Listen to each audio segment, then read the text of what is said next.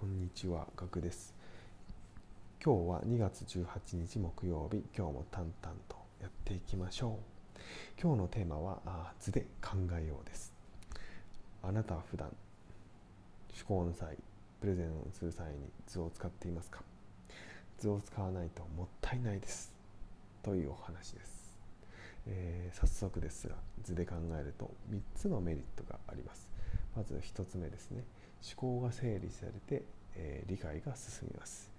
文字よりですね図の方が圧倒的にイメージやすいというのはお分かりいただけると思います、はい、これでですね、えー、理解が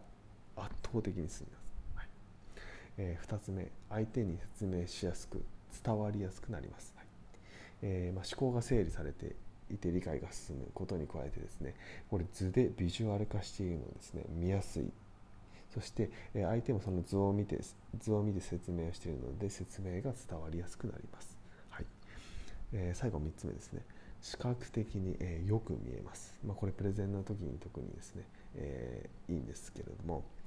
図の場合ですねこれ形とかですね色を変えてですねこれ目立たせることができますので、えー、特にですね文字だけの場合よりも目立っ目立ちますし見やすくなりますので、えー、しかもですねこれ簡単にできますので、えー、とても有効に有効な手段でですね簡単な手段でよく見えます。はい、この3つのメリットがあるんですけれども、これどどのようにですね、えー、実践していくのかというところをですね、えー、ご紹介していきます。えで図のパターンはですね、えー、僕が使っているのはいくつかあるんですけれども、えー、今回ちょっと私がよく使う図を3つ、ちょっとご紹介します。ちょっとですね、まあ、音声なのでちょっと伝わるかっていうところが心配なところではあるんですけれども、なるべくなるべくま簡潔にですね、えお話ししたいと思います。はい、まず1つ目なんですが、えー、関係性を表す図、まあ、トレードオフの図とも言いますがあこちらをご紹介します、はいえー、関係性をですね、えー、物やあ人お店を矢印で、えー、つなげて、えー、示す図になります。例えばあ、まあ、スーパーマーケットがあったとします。でスーパーマーケットはですね、えー、まあ、商品を売ってますよね。でスーパーマーケットはですねお客さんと商品えー、すみません、えー、お金と商品がトレードオフになっていますね。で、お客さんは、えー、この場合図にすると、ええー、左側にですね、スーパーマーケットって書いて、まあ、四角を囲って、で、右側の方にお客さんで四角をまあ、長方形の四角って感じですね。四角を囲っていってその間お客さんとスーパーマーケットの間に右の矢印と左の矢印をそれぞれ書いて、えー、左の矢印スーパーマーケットに行く方の矢印はお金。で右に行く矢印はお客さんの方に行く矢印は商品という。お金と商品がトレードオフになっているという図になります。はい。でまあ、これをまあ拡大していくと、え、スーパーはまあ商品の仕入れ先がとつながっていてでお客さんはまあサラリーマンだったらまあ会社とつながっている、まあ、会社、えーと、労働と対価、まあ、お金っていうことですね。っていう形で、まあ、どんどんまあ関係性をつなげていくことができるので、えー、まあ関係性を表すということに関してはあすごく分かりやすい図であるので、えー、こちらはまあよく使っています。はい すみ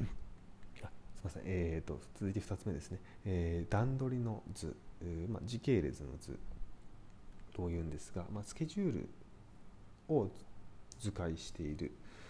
形なんですけれども、まあ、誰がいつどこで何をどのようにやるのかっていうのがあ分かりやすくなる図ですね。えー、五角形をちょっと思い浮かべていただいてその五角形を横にして、えー、あの尖った部分ですね。横になる形ですね。でこの尖った部分を左から右に、えー、いくつか並べていっていて、えー、右に行くほど時系列が進んでいくっていう図になります。はい、でこの四角のこの五角形のですね、え、中にですね、えー、説明項項目名と説明を簡単に書いて、えー、そこに収まらない場合は下に書いていく。でその下に書いた書いた後に補足がある場合とかまた別の人物や関係、えー、先が出てきた場合は下に矢印を引いて、えー、補足をしていくっていう形ですねで基本的にはその五角形が横になっているものをだけで表示をしていくっていうのが一番シンプルで分かりやすい図ですね。はい、これが2つ目の段取りの図になります。で最後3つ目比較の図なんですけれども、まあ、X 軸と Y 軸を使って、えー、立ち位置があ分かりやすくなる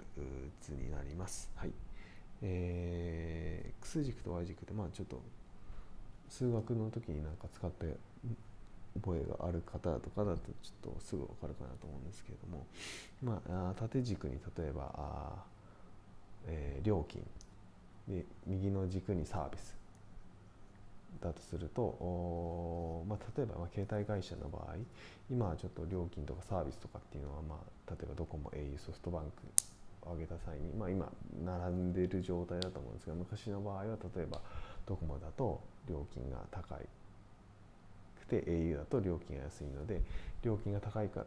場合は上になるので、えー、ドコモが上の方に来てる au が下の方に来ているとかっていうこのさ同じサービスとか競合のサービスの中での立ち位置が分かりやすくなる図になっています。これは結構ですね、まあ、整理する際も重要なんですけどもこれまプレゼンする時によく使っています。はいえー、なのでこのこの図はですね、まあ、一目瞭然なあ図でとても便利な図なので、えー、比較する際にはですね、ぜひ使ってみるといいと思います。ただこの X 軸と Y 軸に何を置くかっていうところで結構変わってきたり、えー、定性的なものだとその場所がどんどんたあの変わっていきますので、えー、その辺はちょっと留意しなきゃいけないんですけれども、まあ、あの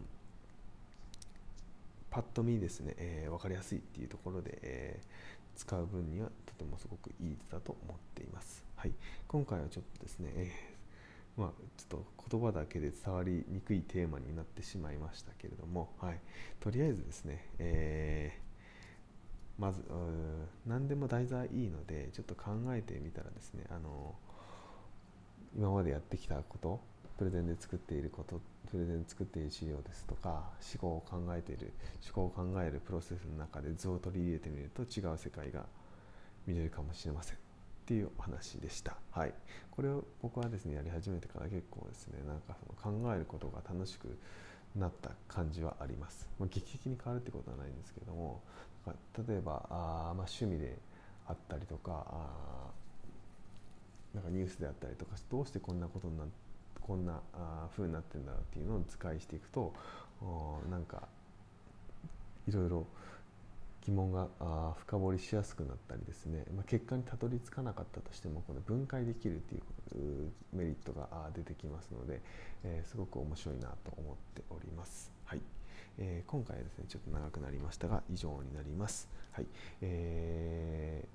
ためになったと思う方はですね、ぜひぜひ、えー、フォローをよろしくお願いします。えー、毎日、えー、発信をしておりますので、えお時間の良い時に聞いていただければと思います。それではまたお会いしましょう。ではでは。